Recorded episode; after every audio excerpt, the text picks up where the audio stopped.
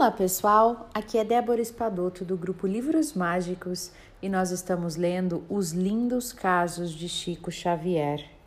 Hoje nós vamos ler o caso número 55.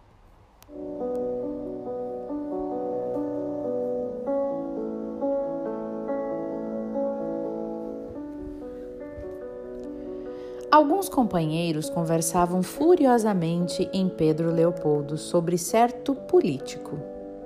E a coisa deveria ser assim, deveria ser de certo modo. Esse homem era a perversidade em pessoa, prometera isso, fizera aquilo.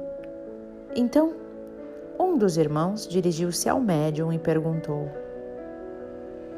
Que diz você, Chico? Temos alguma referência dos amigos espirituais sobre esse caso? O interpelado pretendia responder, mas no justo momento em que ia emitir a sua opinião, ouviu a voz de Emmanuel sussurrar-lhe no ouvido: Cale sua boca, Chico. Você nada tem a ver com isso. O médium ruborizou-se e o grupo em torno verificou que o Chico não conseguia responder. Apesar do desejo de externar-se, ele ficou em silêncio. Alguém ponderou que ele deveria estar mal e rodearam-no em oração, dando-lhe passes. Então a reunião dispersou-se.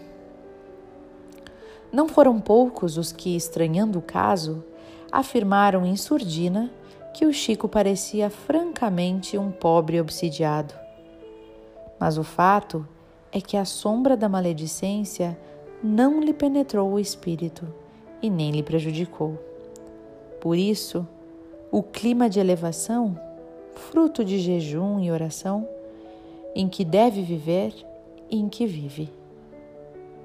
Caso digno de ser seguido por todos que zelam pela vitória de seu dia policiando o que lhe sai dos lábios, hoje e sempre.